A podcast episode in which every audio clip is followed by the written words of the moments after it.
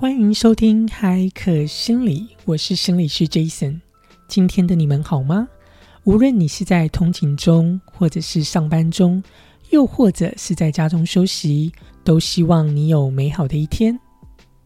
这几天看到在台湾哦，不断很多人都在讨论家暴相关的评论哦，或者是议题。让我意会到呢，所谓的亲密伴侣暴力 （Intimate Partner Violence，IPV），其实在美国也是非常常见的呃议题。而且我还记得之前我们医院也花了很多的时间提供相关的训练，然后也不断提醒我们，呃，在与每一位病人工作的时候都要有相当高的敏感度，然后并且要给予病人相关的知识和卫教，让他们了解什么是亲密伴。侣暴力，什么是 IPV（Intimate Partner Violence）？因为很多的时候呢，可能正在接受亲密伴侣暴力的人，并不知道自己或意会到自己正在经历所谓的亲密伴侣暴力。哦，我还记得呢。前阵子我在做团体治疗的时候，呃，我们中间都会有一个 break。那在休息之间，有一位病人，他可能他们的麦克风没有关掉，那我们就听到他的先生跟呃在跟他的对话哦，就是非常的就是言语的暴力哦。那这时候我们就进行了一连串的这个处理跟接触。那因为很多的时候，其实呃。伴侣呢，其实并不知道这个呃言语的暴力也算是一种亲密伴侣的暴力哦。很多人都认为，所谓亲密伴侣的暴力，都只是要有所谓的身体的接触、身体的伤害哦，才叫做暴力。可是事实上并不是哦，亲密伴侣暴力其实包含很多种。好，那另外一个呃一个部分呃，在美国的观察，我觉得是一个很值得台湾去借鉴跟学习的，就是。我们在医我们在我们的医院哦，呃，我觉得做的蛮好的一个部分，就是在每一个病人的病历电子病历当中，我们会有一个 alert。这个 alert 呢，呃，就是在所有的医疗人员在跟病人接触的时候，有时候病人呢，你跟呃病人的关系建立起来，病人可能会跟医疗人员呃。讲述他的与伴侣之间的关系等等。那如果呢，当医疗人员你感受到这个病人可能正在高风险经历所谓的亲密伴侣暴力，这时候我们就可以在我们的电子病历当中开启这个 alert。那我们就会，呃，这个红灯就会亮起。那当其他的医疗人员哦，特别是呃心理师，我们在接触这个病人的时候，我们就会知道说，我们必须要提高更高的敏感度，然后去协助这个病人，去帮助这个病人，然后以及呢，我们要怎么去提供额外的 resources 来给予这个病人。就接下来我们就会做一连串的介入。所以这一点我是觉得，呃，在美国做的蛮好的，也就是我们会很敏感的。看看，呃，我们跟我们接触的病人，他们是不是在关系当中正在所谓经历所谓的亲密伴侣暴力哦？那 IPV 所谓 Intimate Partner Violence 在美国呢，呃，非常常见。所以今天呢，我们就来呃讲讲啊 IPV 亲密伴侣暴力。它每年呢，在美国的统计，每年影响数百万的人哦。其中大约百分之四十一的女性和百分之二十六的男性经历过亲密伴侣的接触性的暴力，哈，性暴力、以身体暴力或者是跟踪。那呢，大这些接触过亲密伴侣暴力的人呢，也报告了他们在一生中与亲密伴伴侣暴力相关的一些影响。包含了很多的一些心理的一些症状哦，包含了呢所谓的创伤后压力症候群哈，创伤的一些症状，或者是他们对安全的一些焦虑、担心跟忧虑或恐惧哦，那或者呢，他们需要进一步的需要呢执法部门的协助或帮助。那另外一个观察就是，我们在美国发现，很多的时候，这些呃正在经历亲密伴侣关系的呃人呢，他们常常在工作中会有缺勤的现象。哦，所以其实当我们在跟病人在做 background 的了解的时候呢，如果当我们听到如果病人跟我们说哦，他很常在工作中请假或是缺勤，这时候就会。开启我们大脑中的 alert，那我们就会知道说，哎，那我们就要进一步去询问一些相关的问题是跟亲密伴侣暴力是有关的问题，因为我们必须要去做评估，看看这个人是不是正在经历所谓亲密伴侣暴力。那什么是亲密伴侣暴力呢？什么是 intimate partner violence 呢？亲密伴侣暴力 （IPV） 呃，主要呢是发生在关系中啊，浪漫关系中的虐待或攻击。所谓的亲密伴侣，指的是呢，包含现任呃的配偶哦，或是前任的配偶，或者呢是约会的对象。好，那 IPV。亲密伴侣暴力发生的频率和严重程度不相同，各各不相同哦。它的范围呢，可以从一次可能呃一次性的暴力，然后可能产生持久的影响的暴力事件，到很多年的慢性和严重的暴力事件。好，所以一次性的暴力事件也是有包含的哦。那 IPV 呢，可以包括以下任何的类型的行为。第一个。就是身体暴力，大家听到身体暴力，应该大家都知道哦，就是要有，比如说身体的接触，或是呃透过打对方、踢对方，或是使用任何其他类型的这种呃身体的伤害，或是试图伤害伴侣，我们都叫做身体暴力。那第二个就是性暴力，性暴力指的是在伴侣不同意或不能同意的情况下，强迫或试图强迫。伴侣参与性行为或性接触或非身体性行为，所谓的非身体性行为指的是呢，如果强迫另外一方进行所谓的 sexting，sexting 意思就是呃进行。比如说发送短信，就是呃透过呃 message 的方式，或是 texting 的方式进行这种种传送传信息这样子，或者是有另外一个中文我们叫做我们会说进行电爱电话形式的性爱，这也叫做所谓非非身体性性行为哦。性暴力不只只指所谓要这种呃身体的性接触哦，或者是电爱都包含哦。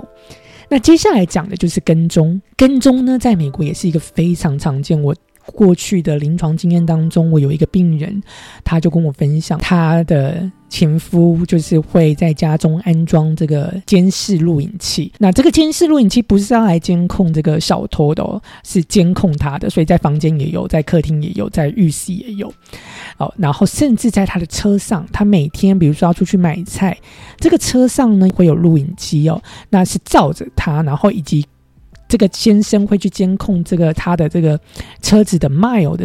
的这个数，也就是他每天开了多少。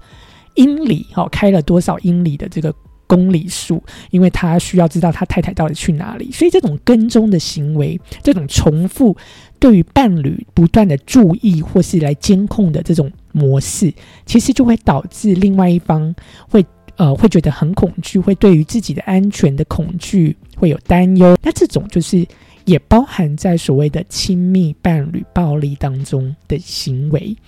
那接下来最后一种就是心理攻击。所谓的心理攻击，英文呢我们叫做 psychological aggression，指的就是伴侣呢使用口头或者是非口头的交流，那主要呢就是意图在精神层面或者在情感层面伤害伴侣，好伤害另外一方，或是对另外一方施加控制。好，那这些都叫做 psychological aggression，就是心理层面的攻击哦。那这也包含在亲密伴侣暴力的种类当中。所以听到这边，你可以知道，亲密伴侣暴力不是只是单纯的身体的暴力哦，性暴力也也包含试图的跟踪、控制对方、监控对方，不管是用言语或是用所谓的非口头的交流，哦，都包含在这种。啊，亲密伴侣暴力的种类当中，那接下来我们就要谈谈有哪些的因素哦，可能会提高呢亲密伴侣暴力行为的风险。呃，过去的研究就发现哦，第一个。比较属于个人风险的因素哦。如果这个人他可能比较是自卑的人，或者呢，他可能是比较是低教育、低收入，或者是在年轻的时候或青少年时期的时候，他有一些比较多的攻击性行为，或是从事一些违法的行为哦。或者呢，他有酗酒、吸毒，那又或者呢，他可能很容易愤怒，或是很容易产生敌意，或是呢，他对呃。暴力或社会问题的解决能力比较缺乏，他呃在人格特征上比较有比较多的这种反社会的人格哦，或者是他对于自己的行为控制能力比较差，比较容易冲动，或者呢，我们发现呢，呃，在过去呢，他可能小时候或者是在过去的成长环境当中，过去的人生经历当中，有经历过所谓的身体虐待的呃的历史。那又或者呢？他的呃社交支持的网络很小哈，很少很少朋友，很少支持的网络。那又或者呢？他呃对于情感的依赖的需求比较大哈，他常常觉得有比较多的不安全感。那这些有这些因素，有这些呃历史的人呢，通常会有比较高的风险，会从事这种所谓的亲密伴侣暴力的行为。这边我所谈到的这些因素呢，不是是一定会发生哦，就是一个相关的一个概念，也就是说，可能你有这些因素，不代表你会有这种从事这些亲密伴侣暴力的行为，只是说呢，过去的研究发现，有这些因素的人，他们的风险可能比较高，哈，相关的程度比较高。那第二个呢，就是一些关系的因素，也就是哪些 relationship 的 factors 关系的因素可能会增加了这些所谓的呃亲密伴侣暴力行为的风险呢？第一个呢，就是可能在关系当中呢，关系当中常常有冲突，包含了嫉妒，包含了占有欲，包含了可能正在经历离婚或分居等等的因素，这些都会增高这个亲密伴侣暴力的这些风险。第二个呢，就是呃，可能其中一方对于另外一方的支配和控制性比较高，哦，这也会增加。那另外一个就是经济压力哦，经济压力的确就是在美国好多的正在经历亲密伴侣关系暴力的人哦，大部分都有正在经历所谓的经济的压力哦，所以经济的层面也是一个会增高这些风险的一个因素。那另外一个呢，就是可能，呃，过去呢，在成长的环境当中，可能呢，小时候有目睹父母之间的暴力，或者是小时候有经历过比较比较负面的这些呃呃养育的经历，哦，或者是呢，过去小时候有经历过一些体罚，那这些呢，也都会增加亲密伴侣暴力的行为的风险。那接下来还有另外一个因素，就是所谓的 community factors，就是社区因素。比如说呢，这个人呢，或者这个关系的伴侣呢，在失业率比较高的社区，他们在一个暴力或犯罪率比较高的社区，他们呃居住的社区呢，可能邻邻居之间互不来往、互不认识，然后邻居之间的社区参与度很低。或者呢，他们居住的社区是一个呃很容易获得毒品或酒精的社区，那这些呢都是社区因素可能会去增高了这个亲密伴侣暴力的风险。那最后我们就来谈谈社会因素。所谓社会因素啊，也就是非常重要的。之所以为什么在社会上我们要不断的在宣导。对于亲密伴侣暴力的行为的一些伪造跟姿势，好，主要呢就是因为社会层面的，不管是政策或者是呃社会层面的大众看待呃所谓亲密伴侣暴力，哦，如何看待是一个非常影响呃亲密伴侣暴力的一个发生率的一个重要的因子哦。所以如果呢，呃，社会呢是充满了支持攻击他人的文化规范。或者呢，呃，社会当中对于这种呃亲密伴侣暴力呀，这种教育或是这种社会政策很薄弱，或法律很层面很薄弱，也都会增加这个呃亲密伴侣暴力风险发生在社会当中的呃风险就会提高哦。所以社会层面的因素也是一个很大的影响因素。那讲完了。哪些因素呢？哪些风险因素会去提升亲密伴侣暴力的风险之外，我们当然也要谈谈，那有哪些保护的因子，有哪些 protective factors？第一个关系的因子哦，relationship 的 factors 就包含了，如果这个关系是有一个很强大的社交的支持的网络，社会支持的网络，不管是有很强大的呃朋友支持的网络，家人支持的网络，哈，跟这些外在的呃其他的关系有很稳定、很积极正面的关系，这些呢都会去减低所谓亲密伴侣暴力的一些行为哦。那另外一个呢，就是 community factors，就是社区的因素，包含哪些呢？包含如果这个关系是在一个这个社区是一个彼此邻居之间有很强大的这种联系，互相帮忙、互相帮助，在这个社区当中有不同的社区的资源和服务，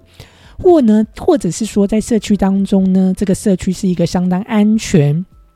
非常稳定的，能够让你感受到是一个安全的社区，然后你能够获得到呃很稳定的帮助，包含了有一个稳定的经济。或者是呢，医疗保健这些呢，都能够去减低所谓的亲密伴侣暴力的行为的发生。好，所以 community factors 是非常重要的。所以这也再次呼应社会制度政策的改善是一个非常重要的因素，去减低所谓的亲密伴侣暴力的行为。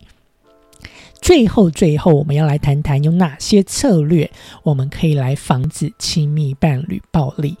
第一个呢，就是我们要在呃政策层面，或是在呃跟你在跟他人做接触的时候，我们要去宣导，要去教导所谓的安全和健康的关系的技巧。哦，也不管是人际关系的技巧，或是婚姻关系，或是伴侣关系的技巧，有哪些是一个健康的沟通技巧？呃，这些的教导跟卫教是很重要的。那这也就是为什么我们在美国，在我们的医院，我们都会需要有很高的敏感度，不断的。还有在我们的治疗当中，或在我们的评估当中，都要去询问我们的病人是不是有这个可能性，正在经历所谓的亲密伴侣暴力。那或者呢，我们要告告诉他们一些正确的观念哦，也就是亲密伴侣暴力的种类包含了非常多，那让他们去思考，他们是不是需要额外的协助跟帮助。